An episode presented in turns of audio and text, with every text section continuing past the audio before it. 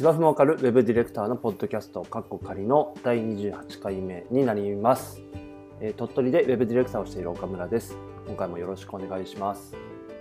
えー、このポッドキャストでは芝生に対する熱い思いと少しだけウェブ制作やウェブディレクションのことなど取り留めなくお話をしています。はい、ということでですね、えー、本日は1月の14日の、えー、まだ金曜日で少しいつもよりかは早いタイミングで収録をしております。え、ー、と昨日ぐらいからまた雪が降り出していて、えっ、ー、と一回年末にバッと積もったんですけど、それが一回まあほぼほぼ消えたかなと思ってたタイミングで年明けまた降ってきて、なかなかこの辺の天候が読めないとこう毎年大体この辺に降るよねっていう時には結構外れたりするんですけどももうちょっと後かなと思ってたんですけどねあの、まあ、またブルブル震えながら今日はまあ若干気温が上がってそこまで凍ったりはないので事務所の中もまあそれほどでもないかなという感じで収録をしてます。で、えー、っと、あとは、あえっと、実際、タイミング的には明日の夜ですけども、僕が所属していて代表としてやっている、えーと、サイン PD 犬の情報交換会という、まあ、ミーティングですねが定例で、まあ、行われる予定で、えーと、お正月にかぶらないようにちょっとずらしての実施になるんですけども、えー、そちらでまた収録してこのポッドキャストで次週かな配信できるかなと思ってます。えっ、ー、と今の予定だとちょっと次回はゲストといいますか観覧車というかですね、まあ、お招きして、もしかしたらいつもと違う感じのお話ができるかなというふうにも、ちょっと自分的にも楽しみだなと思っています。はい。ということで、まあ、ちょっとした、あ、告知。告知、えっ、ー、と、まあ、あとその、あ、そうそうだ。あの、その情報交換会の中で一つ議題に挙げようと僕の中で思っていることは、あの、多分以前の収録した内容でもお話ししてると思うんですけども、えーと、昨年の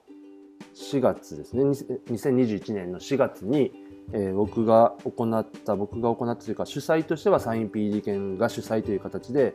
えー、僕が登壇した見積書に関する、ウェビナーをですねもう一回やってみたいなという欲が僕の中に起きていて全く仕事とは関係ない形なんですけども、まあ、サイン PD 券という、まあ、冠というかですねを使って、いろいろな思惑はあるんですけどもあのサイン PD 犬としてオンラインのイベントをもうちょっと実績をつけたいというのもあったりとか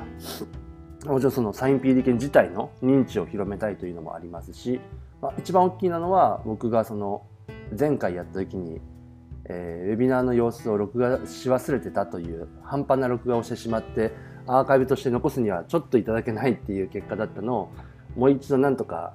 えー再演しつつ録画もしたいというのが結構大きいんですけども、まあ、それを、えー、企画したいなと思っていてで、まあ、一人でやるにはなかなか大変だったりもするのでまた PD 犬の主催という形でできないでしょうかというような、まあ、愚心というか、えー、お伺いを立ててみたいなと思っていて。で、えーまあ、これが実現すれば 早ければ2月ぐらいにでも開催したいなと。ほぼほぼあの、まあ、セミナーというか、えーと、イベントの内容というかですね、資料等は前回をま基本として、またプラスアルファしていけたらなと思っているので、そこまで準備としてはかからないかなというところと、まあ、あとはどちらかというと、え、前回参加していただいた方の中で、えー、こういうふうに変えてみたみたいなことをですね、ツイッター上とかで、コメントを見させていただいた方もいらっしゃって、そういう方がもし参加いただければ、その後どうですかと、何か良い結果が出たのか、やっぱりいまいちだったのか、そういったお話聞けたら聞けたらいいなというのもあって、まあ、ほぼほぼ自分のためですね、に、えー、まあ、企画したいなというところで、まあ、その辺の結果も次週でしょうかね、その放送というか、えー、ポッドキャストの中でお話できたらなと思っております。はい。ではですね、えー、早速今回のテーマについて、えー、お話をしていきたいなと思います。えー、テーマとしては、えディレクションする人は何かしら強い意志みたいなものが必要よねというテーマです。まあ、これはあお仕事をする中で、まあえーまあ、プロとしてというか、まあ、お金をいただいてされているお仕事をされている方はほとんどが何かしら意思を持って、まあ、その仕事についてその役割を全うしてるんだとは思うんですけども、えーまあ、特にと言いますか特にディレクションをする人、まあ、ディレクターと言われる人ですね。というのはあそこがまたちょっと違う強い意志みたいなものが必要になるよなと感じた、まあ、出来事もあったりして、えーまあ、これをテーマに選んだということですね。まあ、ディレクターだけが持っていればいいというわけでもないんですけどもディレクターも特にまあ必要よなと思ったということですね。まあ、なんでこんな話になったかというと、まあ、その出来事というのがですねえー、っとまあ社内で起きたことなんですけども、まあ、結論から言うともう僕たちの会社、まあ、ならではみたいなところもあるんですけれども以前にも多分お伝えしたことがあって話をしたことがあって、えー、メンバー同士がこうフラットな関係性っていうのを持ってる会社なんですね僕たちの会社は。でそれによって、えー、ディレクターの立場というか意思決定みたいなものを阻害するような事象というかですねちょっとを大層な言い方をしてるような気もしますけども、まあ、そういった事象があったと。でまず大前提としてこれも以前にお話ししてる部分もありますけども少し前提としてお話しすると僕たちの会社は、えー、3名で立ち上げて、まあ、現在に至るそういうまあ小さな会社なんですけどもで、えー、合同会社ということで出資者これ3名が出資者になって作っている会社です。なのでこの出資者というのがまあ、ほぼイコールというかですね、会社の経営者という形になるんですね。会社法といいますか、では。ただ、えー、対外的なことも考えて、えー、その合同会社の中では代表取締役社長みたいなものがないんですよ。で、それに代わるようなものとして代表社員という、えー、役割といいますか、えー、そういった人を置くことができるんですね。はい。まあ、この人が、えー、代表権を持っていると。いう形なんですけどもただ、え会社運営であったりとか会社として決定する事項例えばま就業規則を決めるであるだとかですねあとは会社の営業方針であったりだとか、えそういったものはこの出資者まあ、メンバー3名で協議の上決めるという考え方です。でまあ、それをあの基本として誰が上とか下とかではなくてこの創業者メンバーが中心となって会社づくりをしていこうという考えで始めてるんですね。はい。っていうのがまず前提としてありますと。で、もう一つがお仕事、具体的なそのプロジェクトレベルの案件といいますか、えー、それに関してはまた少し話が変わってきて、一応僕たちの今の やり方としては、えー、プロジェクトごとにディレクターが存在するという考えです。もちろんこれはあの直接受けた場合にはその人がディレクターとして動くんですけども、えー、一人が動くんですけども、ま、例えばこれは代理店さんのお仕事であれば実際にはディレクターは代理店さん側にいたりはしますけども、ま、そういった場合は社内側の制作の担当ディレクターみたいな形で少しミニマムな組織の中の統括をすると社内の統括するとそのプロジェクトに関する統括をする人のような形まあ、窓口であることもありますし、まあ、お客様との接触をするということもありますしというような、えー、やり方をしています。なので、えー、同時並行で複数のプロジェクトが動いているようなことは、まあ、往々にしてあるんですけども、その場合は A のプロジェクトは A さんがディレクター。でも B のプロジェクトは B さんがディレクター。C のプロジェクトは僕がディレクターみたいなことは十分あり得るという感じですね。はい。で、まあ、主な決定の仕方としては、基本的にその仕事を取ってきた人がディレクターとして動くみたいなところはあります。まあ、基本的にはディレクターとして、えー、お客様との接触がスタートして、えー、まあ、営業も兼ねてですね。で、その人が、あ、これは行こうという考えのもと、えー、お仕事として引き受ける、まあ、あか、まあ、その引き受ける方向で社内に持ち帰って、これやりますよということを話をして、えー、メンバー残り2人もそうだねとなった場合には、まあ、その人が中心となってディレクターとして動いて、えー、お仕事を進めていくという流れですね。もしくは、えー、その一回持ち帰った時に、えー、社内の状況、例えば A さんが相談を受けた、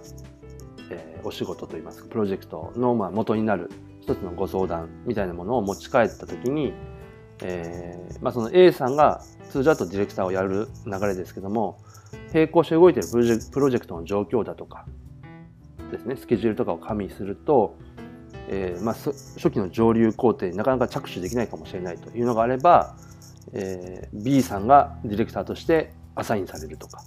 まあ、次戦多戦を問わずというかもしくはこう自分としてその仕事をやってみたいディレクターとしてやりたいっていう人がいればやりますと手を挙げるということもあり得るという感じですね。これがまず仕事、もう一つの前提ですね。仕事においての体制です。で、このフラットな会社運営といいますか、会社経営の仕組みというか体制と、えー、ディレクターを設けてプロジェクトを推進していくという時の体制で、まあ、弊害というかが発生したと。ま、大きくは2つぐらいですかね。細かくはいろいろあったりもしたんですけども、えーまず元になったのが、とあるプロポーザルに臨むという際の出来事なんですね。その中で2つほどあったんですけども、えー、まずディレクターとなって動いているメンバーから、えー、今後に向けてどう進めていくかっていうことをみんなで話し合いたいと、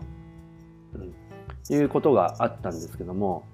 まあ、その打ち合わせミーティングの中で、えーまあ、今後どうしていきましょうかというスタートだったんですけども、それもなんかこうふわっとしていたというかですね今思えば。うん、で、まあ、もちろん意見はいろいろあるので意見は出しますしこう話し合っていく中で何らか方向性は見えてはいるんですけどもある程度こうこうしていきたいけたらいいねというのがあったんですがその本題とは別に最後に、まあ、ちょっと僕としては感じたこととしてそのミーティングの振り返りとしてというかとしては、えー、本来の形としてはもう少しディレクターがそのミーティングの中のファシリテーションというかを取って、えー、進行できたらいいんじゃなかったかなという話をしたというのが一つ。でもう一つはちょっとまた込み入った感じなんですけども、えーまあ、今後そのプレゼンをしようとしているそのプロポーザルにおいて、えーまあ、もちろんプロポーザルでプレゼンがあるんですけどもそれの質疑をどう想定しておくかというような話し合いの中で、えー、まあ、あるメンバー、ディレクターとはまた別のメンバーから、えー、例えば、ちょっとかなり具体的な話ですけども、イレギュラーな時間、イレギュラーな、イレギュラーなというか、イレギュラーな時間外の対応を求められたときに、会社として、まあ、どういう回答をすべきか、プレゼンの中で。っていうのを想定しておいた方がいいんじゃないかっていうえー、提案があったんですね。ももちろんこれ内容的には確かに検討しておいた方が良いというのがあるんですけども、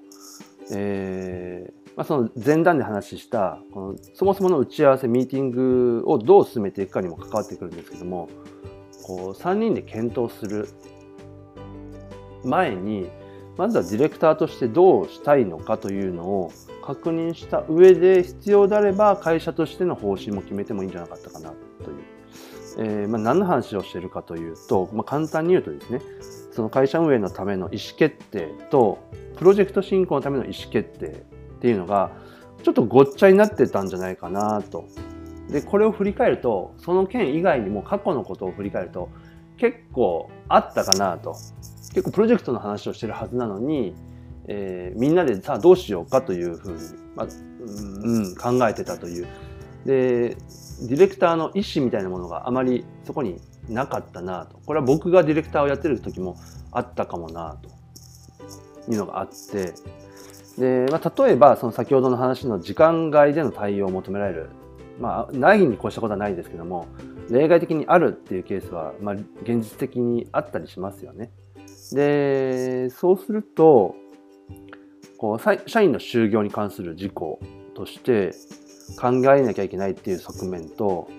プロジェクトを進行する際の体制とかの検討ですね。またはまあそのケースを想定してそれを企画や提案に盛り込まなければいけないみたいな場合ですね、えーそういった時とあとはあそういった時に会社の方針として就業規則とかそういったことに関してみんなで検討すべきか。当初のそのフラットな会社運営で。やっていくという体で検討するのか プロジェクトの方針としてディレクターが検討するみたいなところがなんかよくわからん感じのぐちゃぐちゃっとどっちなのみたいな感じになったと。ただこれまあ結論としてはというかですね、まあ、この例で言うと、えー、まあそもそも時間外労働に関することはもともと3人で検討していて就業規則の中でも歌っていると。でまあ業務上必要であれば、まあ、いわゆる残業命令みたいなことですよね。そういったことも可能であってで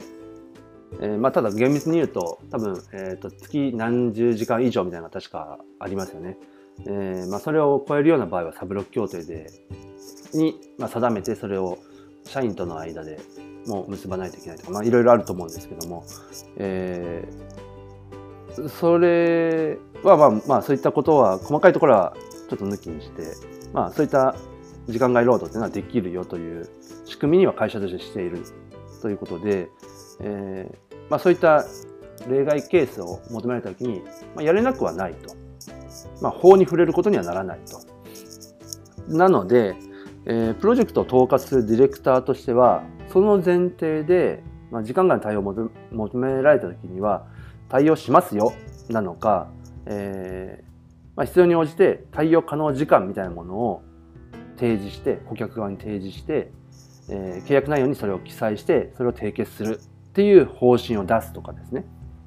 で、もし、えー、先ほどあったように、例えばそのサブロック協定に抵触するようなというか、えー、触れるような、えー、ケースまで想定するのであれば、えー、社内にサブロック協定ないので、それは、えー、会社として作らないといけないんじゃないのか、みたいなことを、えー、プロジェクトを統括するディレクターとして、えーかいえー、プロジェクトを統括するディレクターの立場として、会社の経営を、えー、考える方針を決定する、え3者の協議の場に、え持ってあげる持ち上げる、まあ、愚信するみたいな動きっていうのが、え本来の動きじゃないかと。あまあ、ここまで聞くと僕がすごくなんかルールにこだわってる人間に見えちゃうので、えそれもどうかなという気はするんですけれども、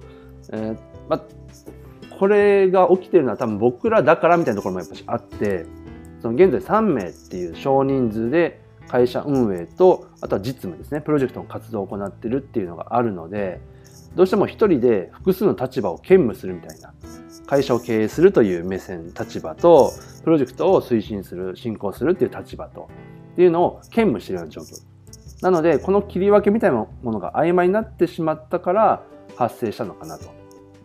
いうのもあると思います。あとは、ま、別の観点で言うと今回担当していたディレクターのメンバーがまだそこにちょっとその今取り組んでいるプロジェクトに対する対するというかディレクターとしとしての経験みたいなところに一部自信がない部分もあったりとかあったのも理由としてあるのかなとは思うんですけれども、うん、だまああ少し話に戻すと、まあ、さっきみたいなその同じような立場あ同じ人が別々の会社経営みたいなところとプロジェクトの推進みたいな2つの立場で、えー、検討するみたいなことを兼務している中ででも、えー、まあ、少し面倒かもしれないんですね。けれども今後の、まあ、会社であったりとか組織っていうのを大きくしていくことを、まあ、目指しているわけではあるのでそれを想定して全く同じ3人で結局協議はするんですけれどもどの立場で、えー、ものを言うのかとかどの立場でどの、えー、土台で協議をしようとしてるのかみたいなところを意識して、えーまあ、切り分けて考えよう取り組もうっていうような話をしたんですね僕は。で、えーまあ、もしプロジェクトとして検討するという場合にはまずディレクターとなる人間が、まあ、その意思を持つことどうしてもこのプロジェクトは成功させたいし例えばまあそのこの、まあ、案件を取りたいという強い意志がある。この仕事をやりたい。この会社としてこの仕事を取りたいと。みたいな。任せてもらいたいと。いうことであればああらゆる手段を持ってその成功に導くその案件獲得という言い方がいいのか分かんないですけども、えー、プロジェクトを発注していただくというところに向けていろんな手を打つべきででできることでできるのであれば、えー、その法的にだとか社内のルール的に触れてるものではない。その範囲の中で動けることであれば先ほどあったような、例外的な時間外対応が発生した時も、まあ、もちろんメンバーに無理のない範囲でにはなりますけども、それは受けていくという方が多分顧客、まあ、お客様的には印象も良いだろうし安心してもらえるだろうしみたいなところもあるからぜひそれはできますと言いたいよねという思いがあるのであればそうしたいと。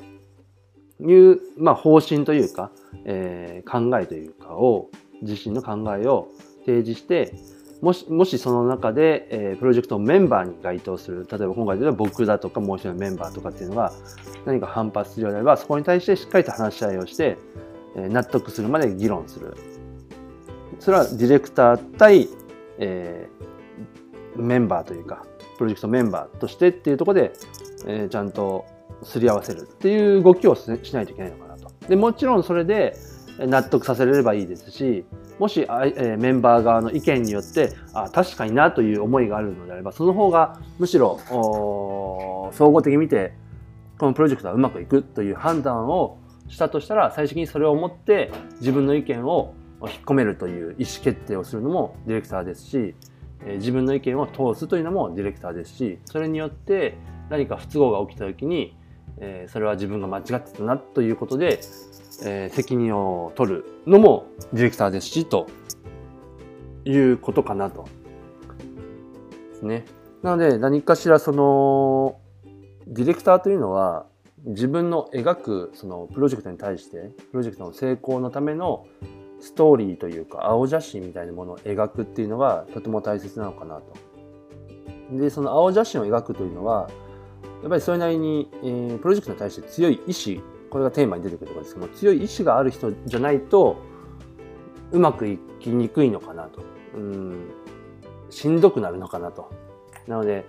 えー、そのプロジェクトに対する思い入れであったりだとか、うん、責任感とも言えるかもしれないですよね。うん、でただこれだけだとまたそれもしんどいのかなと。うん。その責任感であったりその思い入れみたいなところでそれに対して自分はこうしていきたいこう進めていきたいとかこうやったらお客さん喜ぶだろうなみたいな思い妄想？みたいなものをすることを楽しいと思えるのか？みたいな。なんかその楽しめるとなおさら良いのかなということかなと。でだからその楽しみって何なのっていうと僕の場合で言うとその自分の思い描くものとかストーリーみたいなさっき言ったものですね。それが実現できるという楽しみというかそれを、え、絵空事みたいなものを現実にしていくという楽しみだとか。あとは多分一担当者まあ作業者という言い方がいいのかまあ例えば僕であればエンジニアリングの部分も担当するので、コーディングだとかマークアップだとかっていうところを担当するという実務者としてもうもちろん強い意志や責任感はあるんだけれども同じ責任感や意思といってもディレクターがも見るものとまた少し違う景色なのかなと。それはあのどっちの景色がいいではなく上下ではなく、え、こんな景色もあるのかというのがなんとなく僕はそれまでディレクターをしてなかった時に思っていた自分の強い意志みたいなものとディレクターになってからの強い意志みたいなものがやっぱりちょっと違って感じてるというか。で、えー、もちろんその実務担当だとやっぱりその関わる人たちの範囲ってそんなに多くないんですよね。直接的に関わる人。でもディレクターになってくるとこれがかなり多岐にわたるというかお客様もそうだし社内のメンバーも内外ともともに、まあ、増えていくと。いった時にあの人はこんなことを言うだろうしこの人はこんなことを言うだろうし実際にこんなこと言ってきたしっていうのをこうどううまくなんでしょうねコントロールしてっていうわけではないですけどもどうそれを受け取ってもしくはそれを受け取る前にこっちから逆にこう、えー、伝えていってその人こっち向きにする動かすみたいなことをいろいろと考えつつ、まあ、それを、まあ、それがストーリーだったりすると思うんですけども。でそれをもとにみんながなんかこういい仕事したねなのかいいものができたねなのか、えー、もちろん成果が上がったねとかっていうことで、えー、喜び合うだとかみたいなそのそこに楽しみを持つなのか、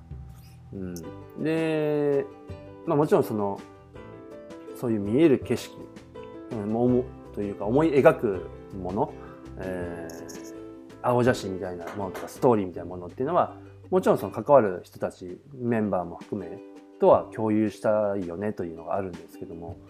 まあ、そういったものを強く思える人っていうのはなんかこうディレクターに向いてると言っていいのかな僕が。うん、なんかディレクターとして何か動きやすかったりするのかな。逆にやっぱり意志が弱いと何でしょうね。そのみんなが言ってることとかみんなの意見を尊重しすぎたりするとなんかこうプロジェクトの進行の妨げになりやすいのかなと、まあ、実際今回、まあ、それだけではないですけども少しなんか変だよねっていう状態になったっていうのもあったのでやっぱりあの分からないなら分からないけれどもこういう方向には持っていきたいみたいな何か指針みたいなものを出しつつ分からなかったら聞けばいいと思いますしでその聞いたことによってああなるほどそういうこともあるのかと理解した上でということはこうやって持っていった方がいいよねというもうちょっとその方針指針みたいなものがより具体的になっていくみたいなでいいのかなということですね。はい、ということでですねまた今回もちょっと回りくどいような感じの話になってるので、まあ、僕の考えはもう少しすっきりと分かりやすく解説してくれる誰かがいたらすごく嬉しいんですけども。はい。ということで、えー、今回のテーマは、ディレクションする人は何かしら強い意志みたいなものが必要よねという、えー、テーマでお話をさせていただきました。はい、では、えー、最後にお便りの宛先になります。えこのポッドキャストではご質問、応援、冷やかしなどお便りを受け付けております。